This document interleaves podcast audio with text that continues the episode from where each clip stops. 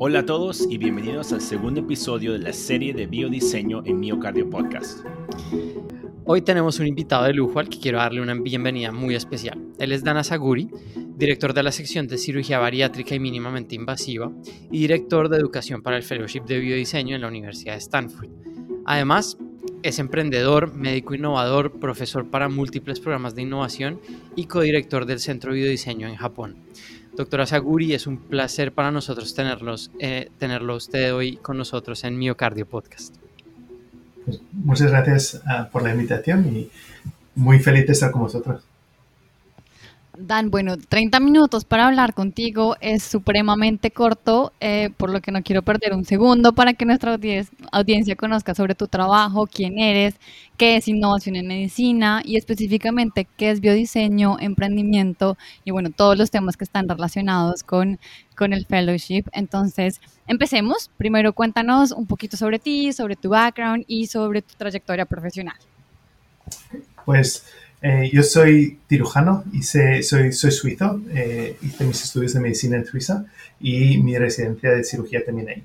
Vine a los Estados Unidos para hacer un fellowship clínico enfrente de donde están Nico y, Gabe en, en, el Brigham. Hice mi, mi, fellowship, hice un año de research eh, y un año de fellowship clínico en lo que es bariátrica.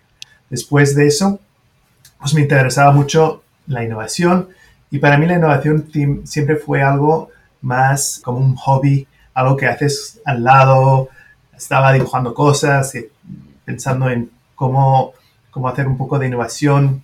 Tuve unos, unas experiencias con unas compañías que lo hice muy, lo hice muy mal, pero con compañías que, que por lo menos una que era muy, que, que, era muy correcta y que dijo, bueno, te ayudamos, pero no es lo que hacemos normalmente y, esas cosas no fueron a ninguna parte. Ah, y cuando descubrí que había un fellowship, que había una, un programa académico para hacer innovación en, en como una parte de, de, tu, de tu, trabajo, eh, se me salieron los ojos de la cara y, y, bueno, volví a casa y dije a mi mujer, creo que nos tenemos que quedar aquí en los Estados Unidos un, un año más, por lo menos voy a intentar de, de, entrar en este programa que se llama Design. Y, y eso, apliqué y tuve mucha suerte porque eh, hace, hace 10 años era más fácil entrar que, que, que ahora eh, cuando Pablo hace, pero me, me acogieron en el programa y eso fue donde yo empecé a, a poder volver a, a, integrar la innovación que me encanta con la parte del trabajo que me encanta también, que es la parte clínica, y integrar todo y hacer lo que hago ahora, que es, eh, tengo un, una parte de mi vida que es más clásica, digamos, clínico, eh, donde enseño lo que es, voy al quirófano y voy a enseñar a mi fellow como hacer la misma operación exactamente de la misma manera cada vez y no cambiar nada porque hace años que lo estamos haciendo así y no lo cambias nada. Y eh, el día después, pues voy a, a, a mi otra oficina y, y, me encuentro con Pau y si me dice que, que, que, hay que hacer algo así porque lo hicieron antes, le digo, oh, perfecto, esto es una, una oportunidad para cambiar todo y, y, y, ver lo que no está funcionando um, y, y, hacer innovación. Bueno, para mí eh, enseñar en el programa es, el programa en sí mismo fue, creo, la, la, por el mejor año de mi vida profesional. Es un año increíble y nunca quieres que se, que se pare. Entonces, tuve mucha suerte porque puedo hacer lo que se acerca más a, volver a hacerlo cada año, que es enseñar y, entonces volver a vivirlo cada año a través de los fellows de, que lo hacen ese año. Qué increíble tu historia, Dan. Ya escuchar esa pasión detrás de tus palabras en verdad me, inspira a encontrar también esa intersección en, entre lo que me encanta hacer y lo que hago todos los días, ¿no? Uh, sí. Así que gracias, gracias por, por, por darnos esa, ese aliento. Bueno, ahora quiero, uh, quiero hacerte una, una, preguntita un poco más básica, ¿no? Porque a Pau yo la escucho hablar sobre biodiseño, innovación ya este, por los últimos dos, tres años, pero quiero preguntarte a ti y también para nuestra audiencia que seguramente no sabe lo que es biodiseño. Dan, ¿qué es biodiseño? ¿Cómo tú descubriste biodiseño? Creo que nos, ha, nos has dicho un poquito. ¿Y cómo, cómo descubriste que eso es lo que quieres hacer ya un poco más largo plazo? Sí, entonces, mira, yo diseño y, vais a, o habéis entrevistado a Josh y em, él os va a decir un poco su historia de cómo eh, incorporó el, lo que es el, design thinking en, en, medicina. Pero el design thinking es una manera de tratar de entender el, problema poniéndote en los, eh, en los zapatos del, en, el sitio de, la persona que, que, encuentra ese problema. Y entonces se utiliza para un millón de cosas. La diferencia es que en medicina no tienes una sola persona que es el usuario, que es la persona que beneficia del, que vas a, desarrollar. Tienes el médico, tienes el paciente, tienes los, el seguro, tienes el gobierno, tienes todas esas, esas entidades que, que cada una tiene un, un, rol muy importante en desarrollar tecnologías que son útiles, pero que además sean eh, tecnologías seguras. Y eh, entonces, la idea de, de, Biodesign es ir con los principios de, Design Thinking y adaptarlos a un sistema que no es un sistema con un usuario único, sino con cinco o seis usuarios.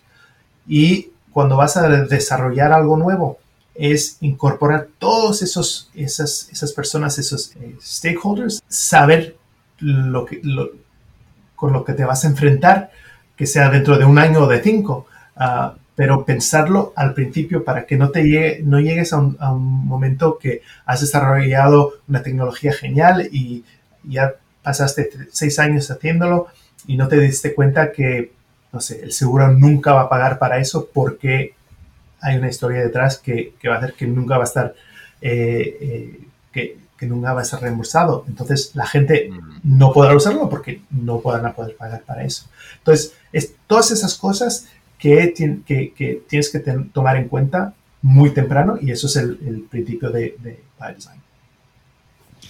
De acuerdo, ya quiero hacer una cuña y un comentario y es que lo hemos hablado en otros capítulos anteriores y es como los ingenieros les enseñan a generar tecnologías para el, para el campo médico, pero sin tener un problema de base. Y lo que hacen es, crean la tecnología muy buena, exclusiva, de punta, pero luego de volverse a buscar el problema es lo que genera como un cuello de botella para estas tecnologías en el campo médico, que es lo que Dan está diciendo en el proceso de biodiseño.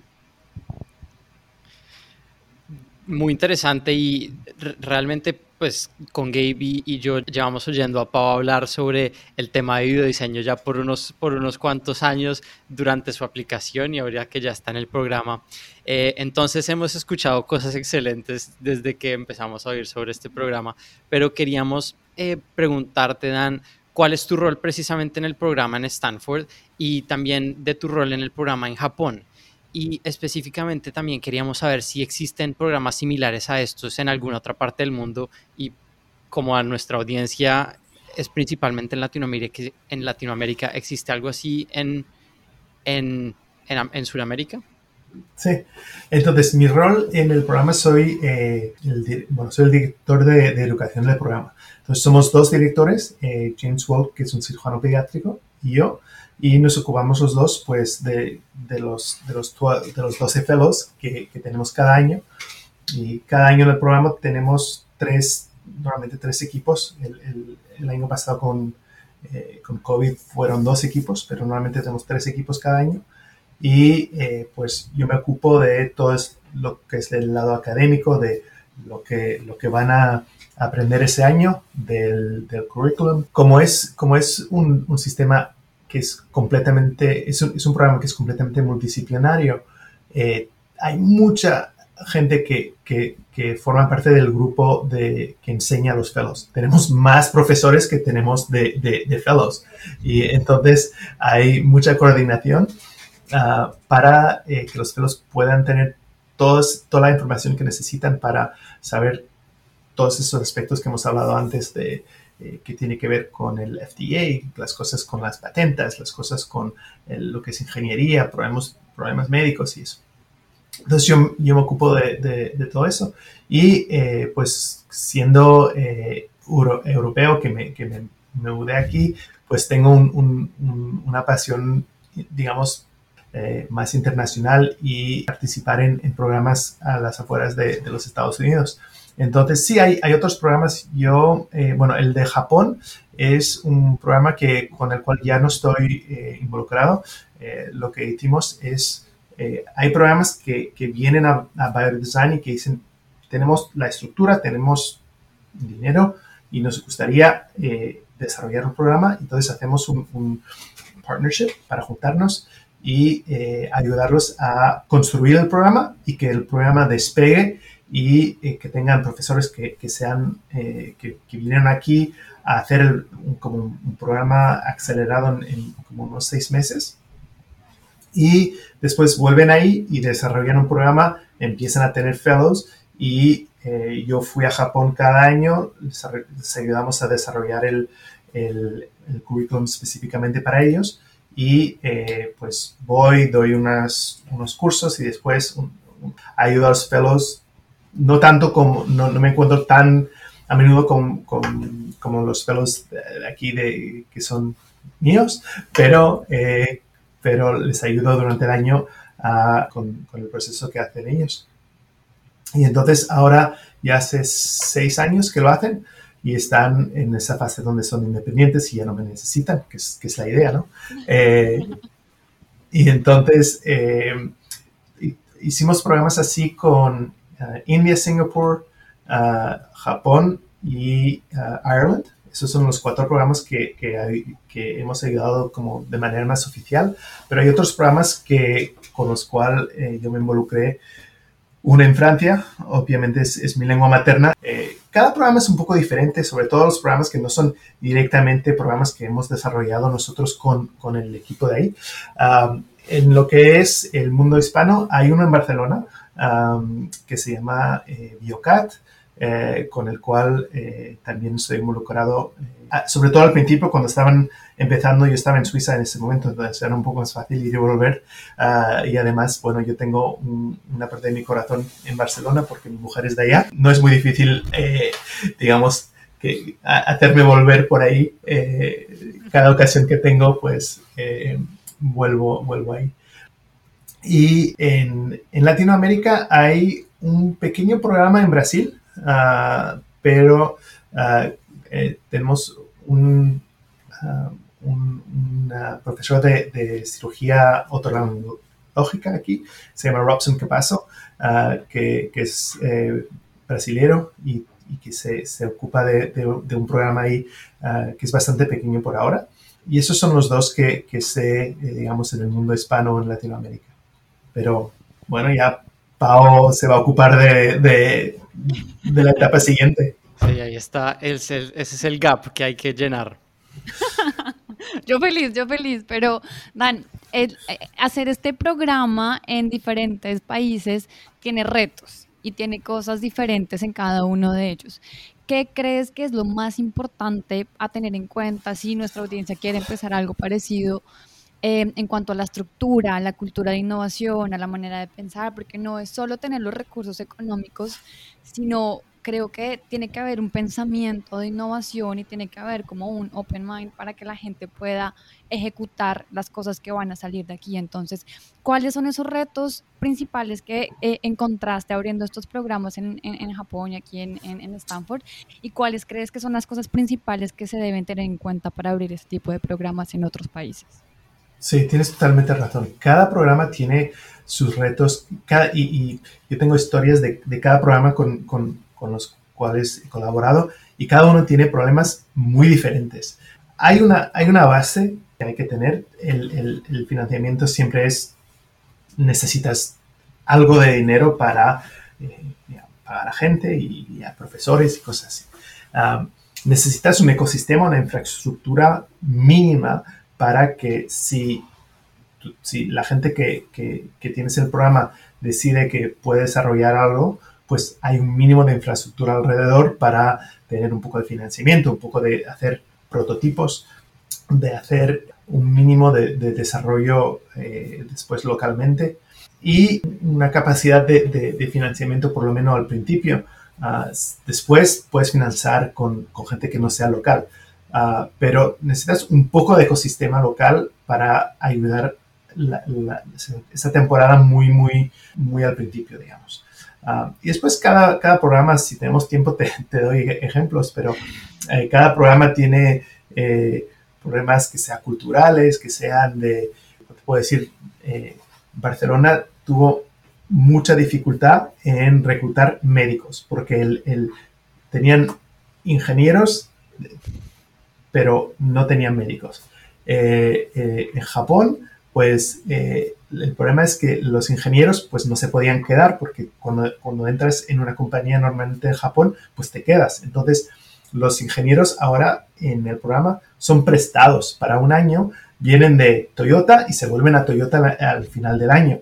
Y los médicos fueron los que tienen una relación con, el empleador que es un poco más, eh, a donde hay un poco más de flexibilidad. Entonces, la mayoría de, de los proyectos que desarrollaron eh, y que, llevaron afuera del programa, los, los, llevaron los médicos.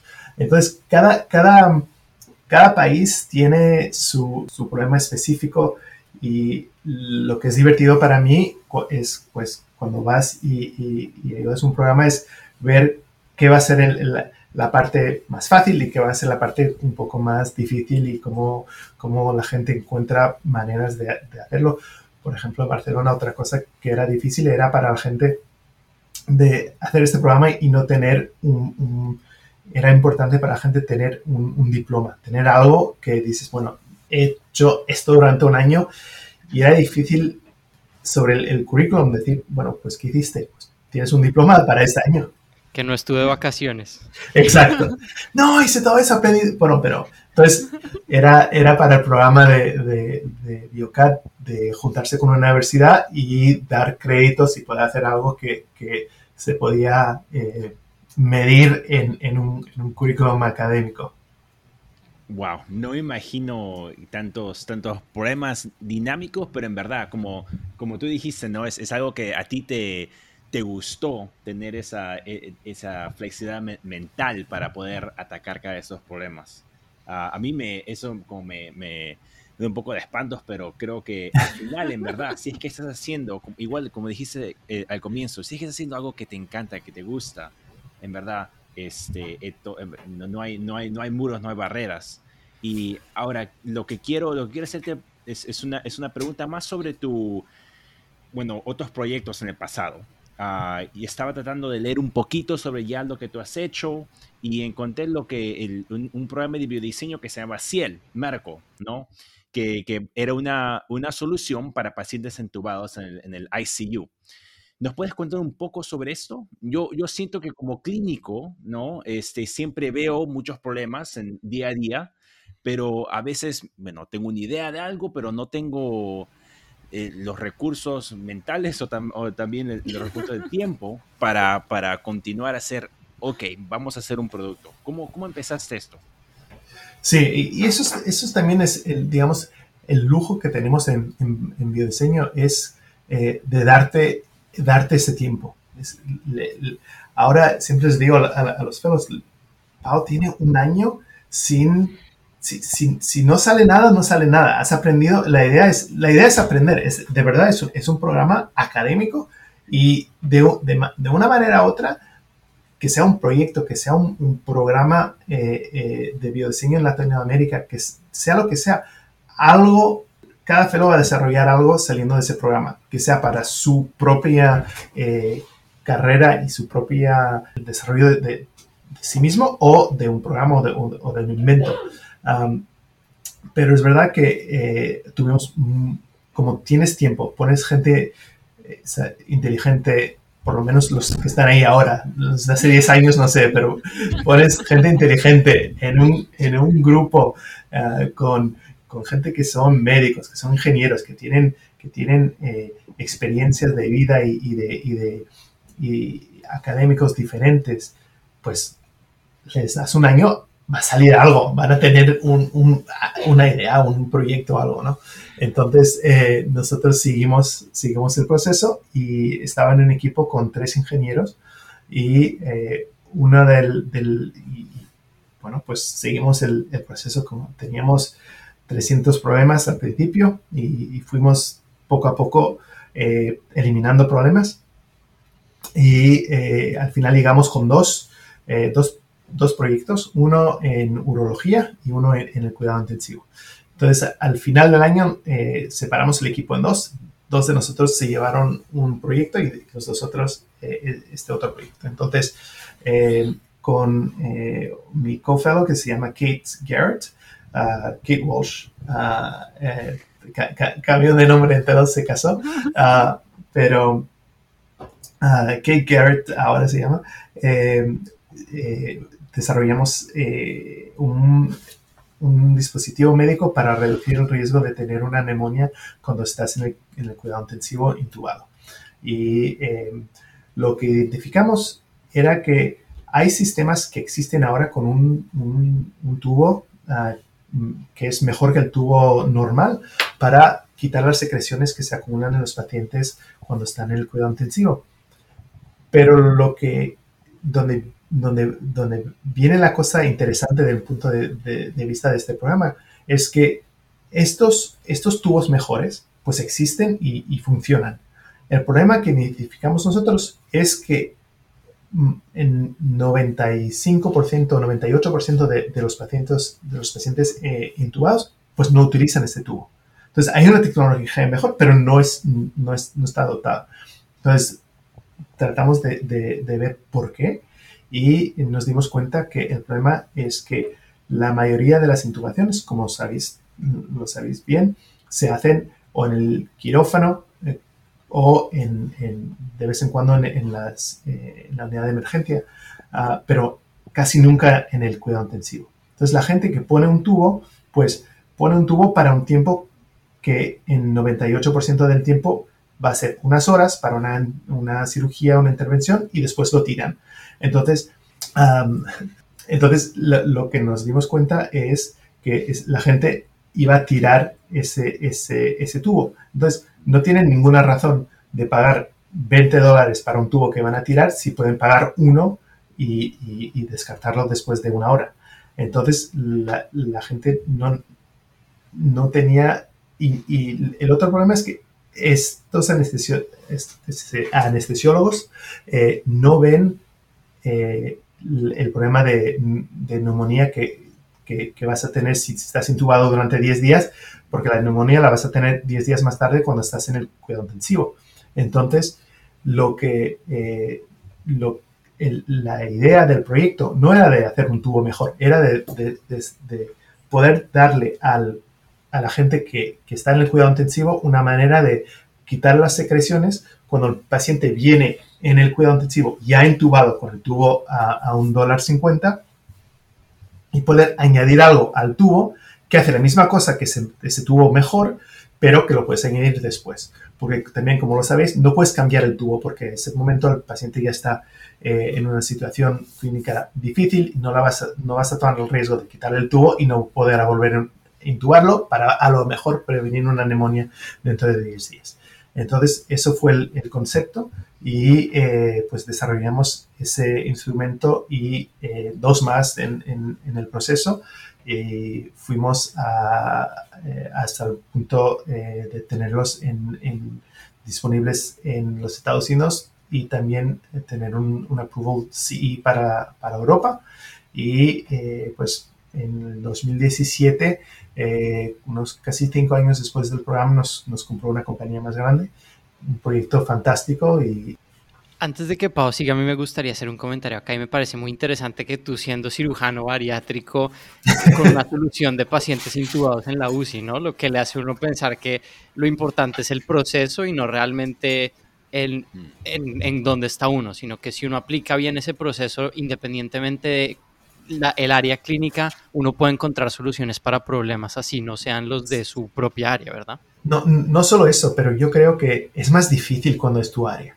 porque cuando, cuando haces una especialidad, llevas años ah, poniéndote, enfocándote poco a poco, poco a poco, y hasta, sobre todo en, en los Estados Unidos, donde todo está súper especializado, que solo haces cirugía del, del, cuarto dedo de la mano izquierda, ¿sabes? No, no, no es que no, es, no eres cirujano de la mano.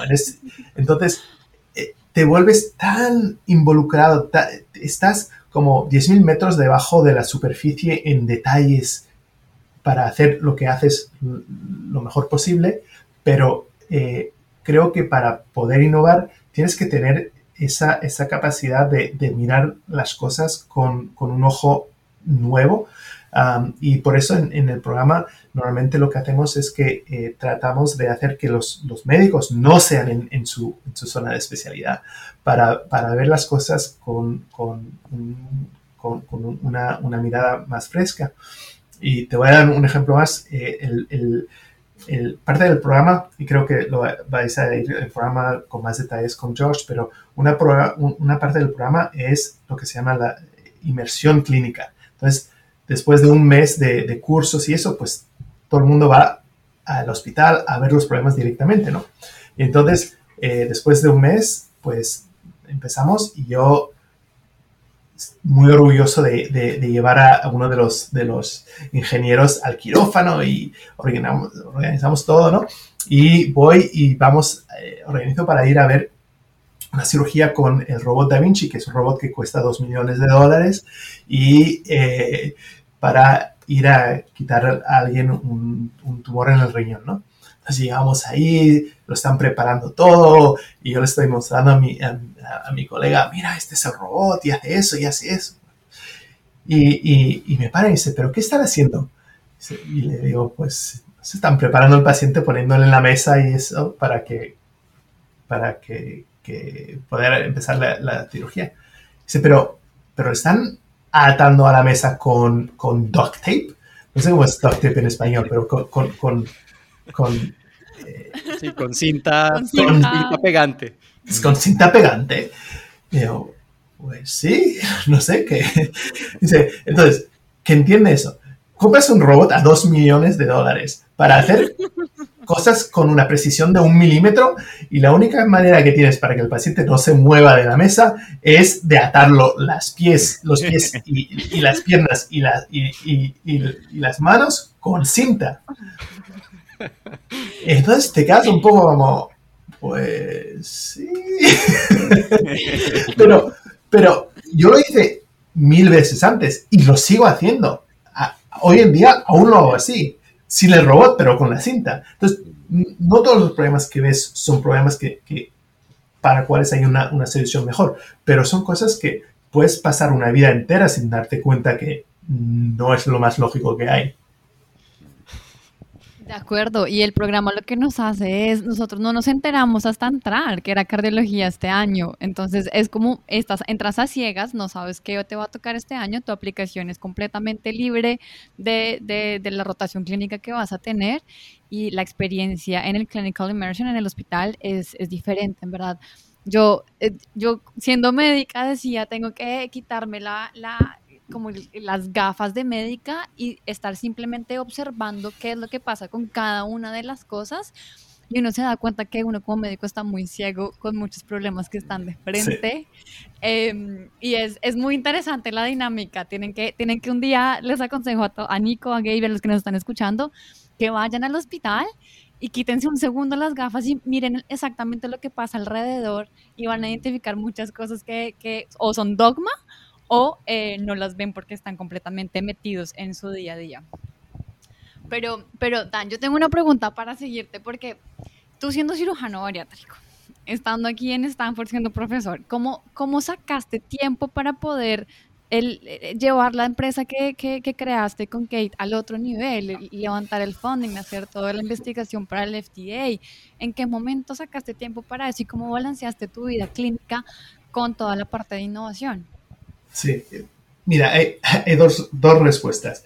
La primera es, es que yo no podía hacerlo. Eh, lo que mi experiencia por lo menos y lo que veo es es muy difícil, para no decir imposible, tratar de desarrollar algo así eh, de noche y los fines de semana. Eh, yo lo hice, todo el tiempo que dediqué los primeros años eran noches y fines de semana. El primer año, bueno, los primeros seis meses me, pude quedar en, Stanford eh, para hacer esto como full time, para ver si, si teníamos, llegamos a los resultados que queríamos y si eso era la, si llegamos, Kate es, una ingeniera pura, entonces me dijo, ok, estos son los, estos son los milestones, las cosas a las cuales queremos llegar. Si llegamos ahí al 31 de diciembre, pues yo no voy a trabajar para la compañía que me propone un trabajo y me, llevo a la compañía full time como CEO. Perfecto. ¿Tienes seis meses? Bueno, tienes, tenemos, pero ella a ese momento trabajaba y, yo tenía los seis meses para llegar a ese, punto. Y llegamos obviamente a ese punto, si no, no hubiera, eh, no hubiera historia que contar. Y eh, entonces al primero de enero pues cambiamos. Yo volví a, Clínico y Kate se, se llevó la empresa.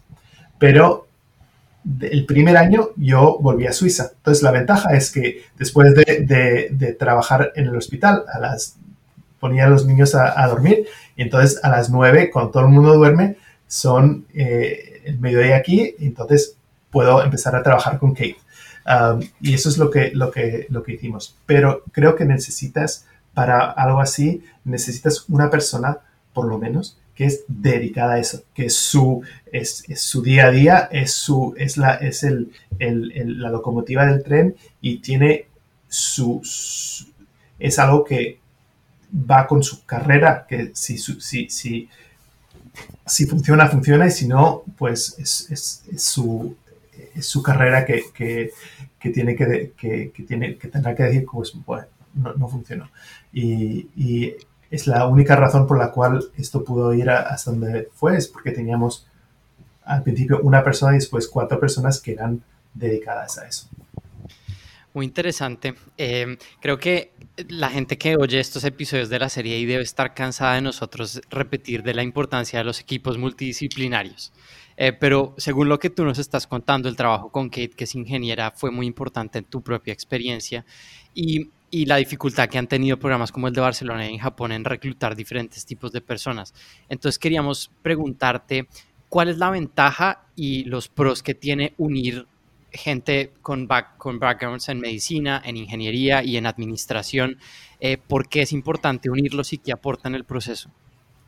Sí, yo creo, mira, creo que es, es, es, una ventaja en todo, es una ventaja en la vida de tener gente eh, diversa. Hablamos mucho de diversidad en, en, este país, y en, eh, eh, es un, pero, pero es, es, es, que la diversidad es, es algo que te enriquece. Entonces, te, como individuo, como paciente, como, como médico y, y, como, y como alguien que quiere innovar. Entonces, si, si más puntos de vista tienes, más posibilidad tienes de llegar a algo que sea, que sea nuevo, pero que también sea útil, que de, un punto de vista de, no sé, ver cómo desarrollas algo. Y entonces qué son los, los, ah, los, challenges que, vas a tener de un punto de vista de, del desarrollo técnico con un ingeniero, pero eh, qué pacientes lo van a usar y cuándo y por qué eh, este tipo de paciente no lo podrá usar porque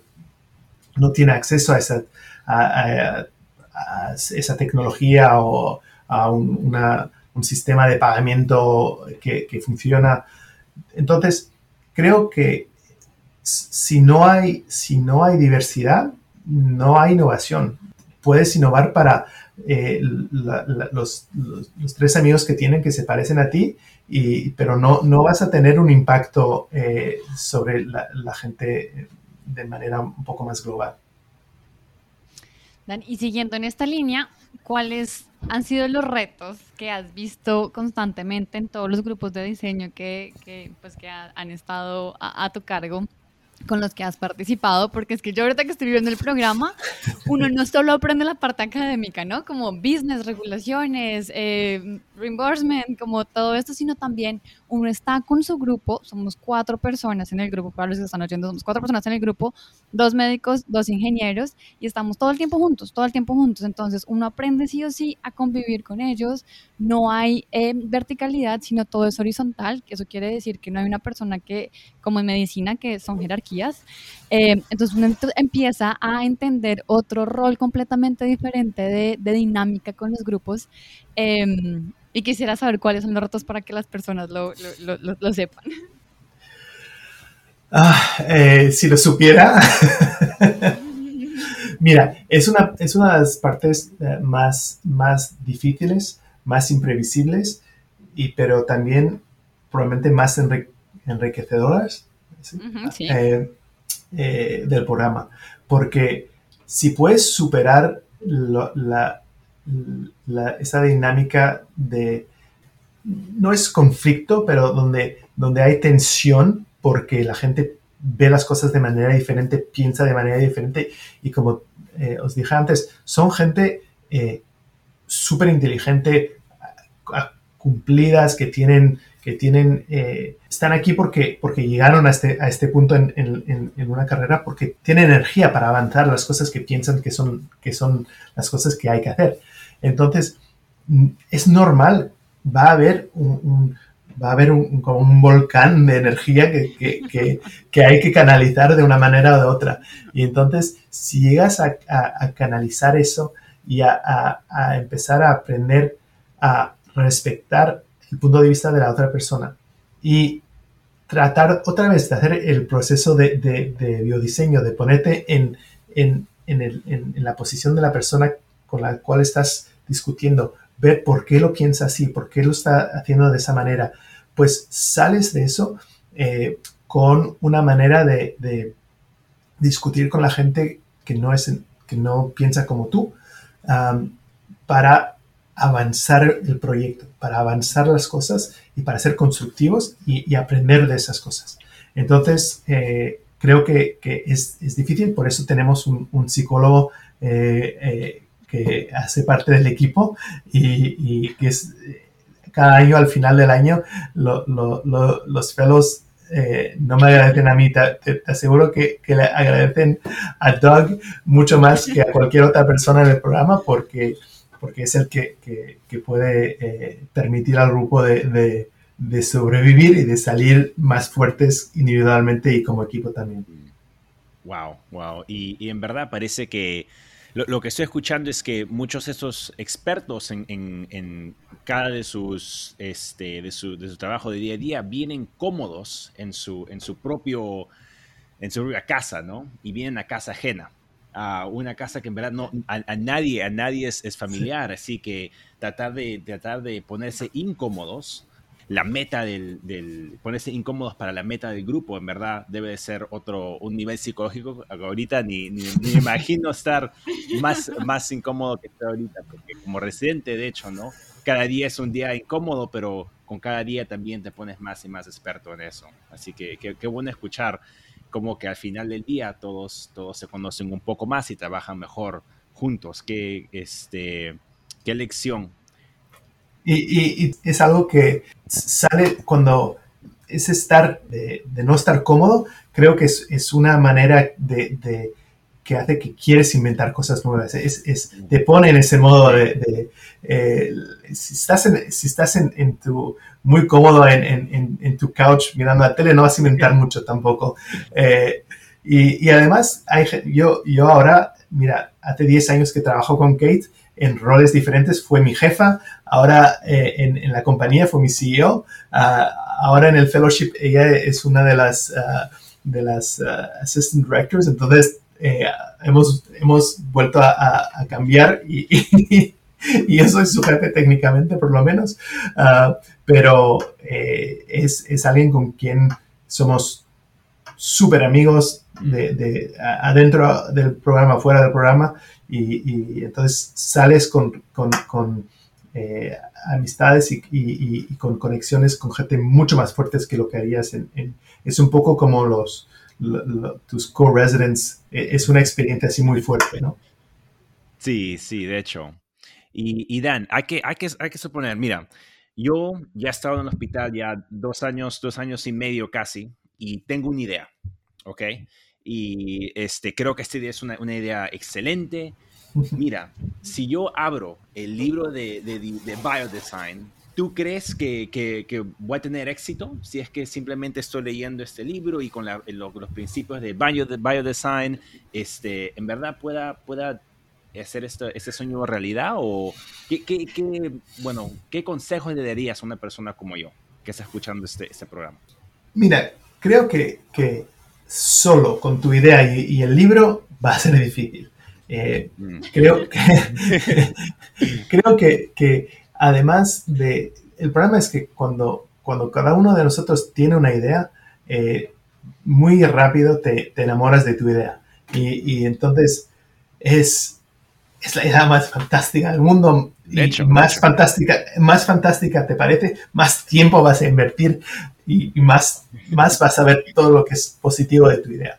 Entonces, de uno necesitas a gente para decirte que, que lo que dicen los americanos, que tu bebé es feo, uh, pero, pero, pero tienes, necesitas gente objetiva que, que, te quiere bastante para decirte por qué esa idea no es buena. Y, y, y Pau sabe, que cada vez que, que, me siento con ellos, es, es eh, les digo, es mi manera de quereros. Os voy a decir todo lo que, lo que veo con este problema que, que me parece que tenéis que, eh, que, ir a investigar más porque estos son los problemas que yo veo. Y una parte muy importante de lo que hacemos todos los días en el programa, eh, lo que hace la facultad es tratar de identificar los problemas con tu idea lo más temprano posible, empezando con los problemas con el problema a sí mismo, pero después cuando tiene un concepto, tratar de porque lo que no quieres hacer es ponerte con, con las lentes otra vez, ir rumbo adelante y, y, estrellarte con la pared porque no viste que te olvidaste de llevar del freno, ¿no? Entonces, necesitas algo para alguien y un, sistema para eh, que te darte un poco de, pushback. Objetividad. Sí, de objetividad y, y empujar un poco uh, para que tú puedas ir a, a un nivel mejor.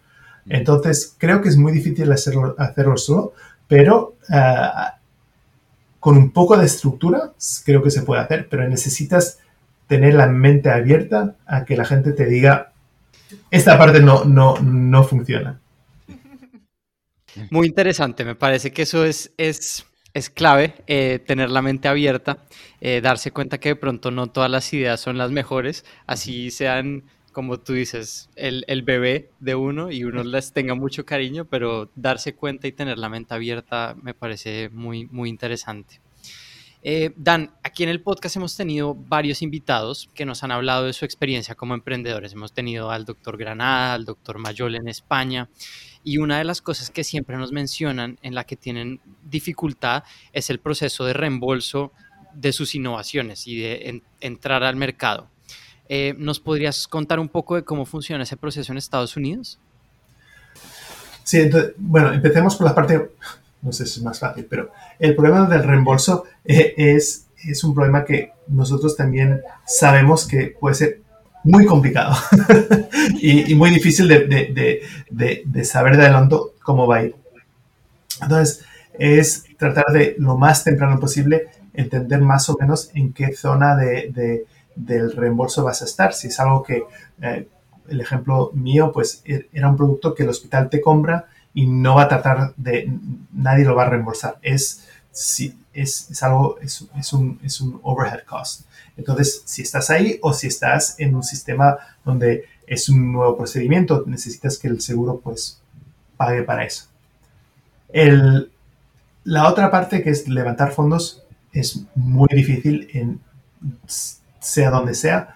La ventaja que, hay aquí es que, bueno, pues es, un sitio, eh, Silicon Valley, que está llena de, eh, gente, de, inversores eh, profesionales, de venture capitalists. Um, pero hay muchas, muchos de esos proyectos que nunca van a tocar a, dinero de, venture capitalists, porque son proyectos que para, para, para los grandes venture capitalists son demasiado pequeños vas a competir con, con todas las otras innovaciones, que sean de tech, que sean de, green, de fintech, de todo lo que sea. Entonces, si, si tu mercado médico es, es, más chiquito y si además es una, eh, para, para desarrollar algo médico es 5 años, 10 años, no es que puedes desarrollar una aplicación y después de 6 meses ver si, si funciona, ¿no? Uh, entonces, es muy difícil esa competición porque es dollar to dollar, cuanto más, eh, eh, cuánto más dinero vas a, devolver a tus inversores en, el mínimo tiempo posible.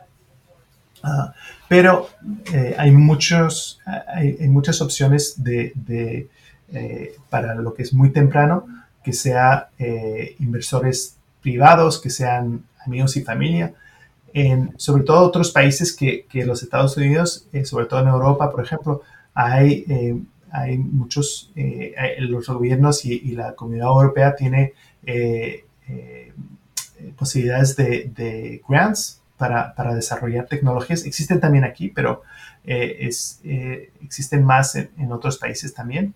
Ah, y después, cuando tienes bastante, cuando estás bastante lejos en el proyecto, ir a, capital riesgo y cosas más profesionales, digamos. Pero sigue siendo un, problema sobre todo cuando es la, primera vez que lo haces y, que no tienes ese track record para decir, sí, hice cinco compañías y, tres salieron bien, entonces, el, um, pero es, es parte del, del, riesgo y es parte del... Bueno, no, no, no creo que lo, lo, llame divertido tampoco. Fundraising nunca es divertido, pero es parte de la incertidumbre eh, y, que es innovación.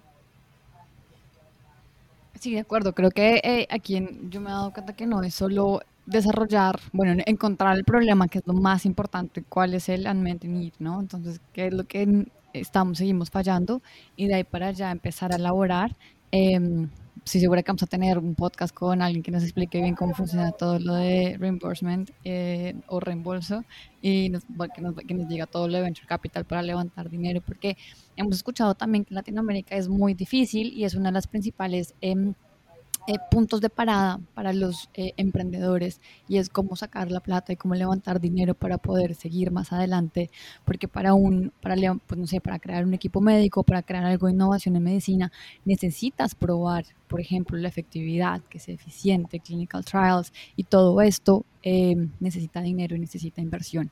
Entonces, creo que lo vamos a tocar más. Y, y una cosa también es que es, es más difícil, es más largo, es más complicado, pero también todas esas cosas son lo que se llaman también en inglés barriers to entry. Entonces, si tú vas a desarrollar una aplicación eh, para hacer X, no es muy difícil cuando has desarrollado la primera que alguien venga detrás, mire las cosas que no son perfectas y desarrolle mañana por la mañana con un, un equipo, pues la misma cosa en un poco mejor. En medicina es mucho más complicado. Entonces, los inversores que se dedican a esto saben que por lo menos pues tienes una, capacidad de, si, es el proyecto que, va a funcionar, que por lo menos ese proyecto tenga una vida larga y, que ayude a mucha gente porque es difícil replicarlo rápido después. Entonces, hay algunas ventajas de, de ser en el mundo médico, además de la ventaja obvia que es que hay algo eh, que todos queremos, que es ayudar a gente más que para ayudarlos a, saber cómo, cómo crear su, su, nombre de, de, jugador de, de, juego virtual, ¿no? Entonces, seguro que hay una aplicación para hacer eso, seguro que tiene éxito, pero no sé si ayuda a la población de manera eh, muy, ah, muy importante el impacto al paciente creo que es algo que nos siempre nos enseñan aquí y es algo que tenemos en cuenta para filtrar los problemas, ¿no? Porque el proceso va, vas al hospital, encuentras muchos problemas, los identificas por lo menos a través de observaciones y luego vienes con unos filtros. Y una de las cosas que todos los fellows, por ejemplo, este año evaluamos alto es el impacto que tiene este problema en los pacientes. Entonces, eso es algo satisfactorio para seguir innovando en el espacio de salud. Y Dan, este, una última preguntita ya para, terminar nuestro tiempo juntos. Y esta pregunta es más sobre el futuro. ¿Cómo tú ves el futuro de, innovación en medicina en los próximos 5 o 10 años? Eh, pues la verdad es que no lo sé. Y, eso es la parte divertida, ¿no? Es que si, si, si, si la supiera, pues no sería divertido tratar de inventarlo. Uh, entonces, yo creo que eh, espero que, que los médicos, pero también la gente alrededor, los ingenieros, la, gente que, que, es al nivel de un gobierno, al nivel ah, de, inversores, se dé cuenta de la importancia de, lo que es desarrollar tecnologías médicas con ese, esa base fundamental de, resolver un problema para alguien, ah, porque es, es algo que cuando hablamos de impacto, sí, sí, creo que, ver el impacto que, tienen esas novedades, que sean diagnosticar un, cáncer cinco años, diez años antes, que sea, hay, es, un impacto increíble que, ningún otro, ah, ningún otro, eh, otra área de, tiene no lo tienes en tecnología, no lo tienes en ninguna otra parte que el impacto sobre la salud de la gente. Entonces, eh, es apasionante y, espero tener un, pequeño, un pequeño rol en, ayudar a, desarrollar eso. Pero, pero es apasionante ver dónde vamos a estar dentro de, 10, 15 años y, siempre, siempre digo cuando, cuando mi, tengo cuatro niños que van de 10 a 2. La, más, la más grande tiene 10 años. Y, siempre imagino que si un día eh, hace medicina, hará lo que quiere hacer, pero si quiere, quiere ser médica, que, una vez que, empieza a hablar conmigo de cosas que, hacía yo cuando, cuando yo era médico, que, me va a mirar y dice, ¿qué, hacíais? Pero, pero ¿cómo hacíais eso? Entonces, es, eh, la idea de, ver eso es, ah, me, alegro verlo un día. Sí, que la historia de la cinta pegante se convierta en una anécdota para contar. Exacto. No, Dan, de verdad que mil, mil gracias por acompañarnos hoy en Miocardio Podcast. Eh, es un honor tenerte aquí. Creo que hablo por todos cuando digo que nos podríamos quedarnos, nos podríamos quedar hablando mucho más tiempo porque la conversación ha sido muy interesante, pero, pero bueno, hasta aquí llega el episodio de hoy y de verdad mil, mil gracias por acompañarnos. Pues gracias a vosotros. perdona. Es la primera vez que te escucho hablando español y lo haces muy bien. Increíble. ¿ah? Felicitaciones. ¿Ah? ¿Qué tal? Pues Muchas gracias a los tres y fue, fue un placer y me, me, me encantó y creo que es un podcast, podcast fantástico y, una idea fantástica por lo menos y ahora voy, a ir a, a, escuchar los otros episodios a ver, a ver un poco qué, qué, contáis, pero, pero no, de verdad es una iniciativa fantástica y gracias por invitarme. Muchas gracias, Dan. Ahora, para nuestra audiencia, les recordamos seguirnos en nuestras redes sociales arroba miocardiopod en Twitter y miocardiopodcast en Facebook e Instagram para estar atentos de más sorpresas que vienen con la serie I.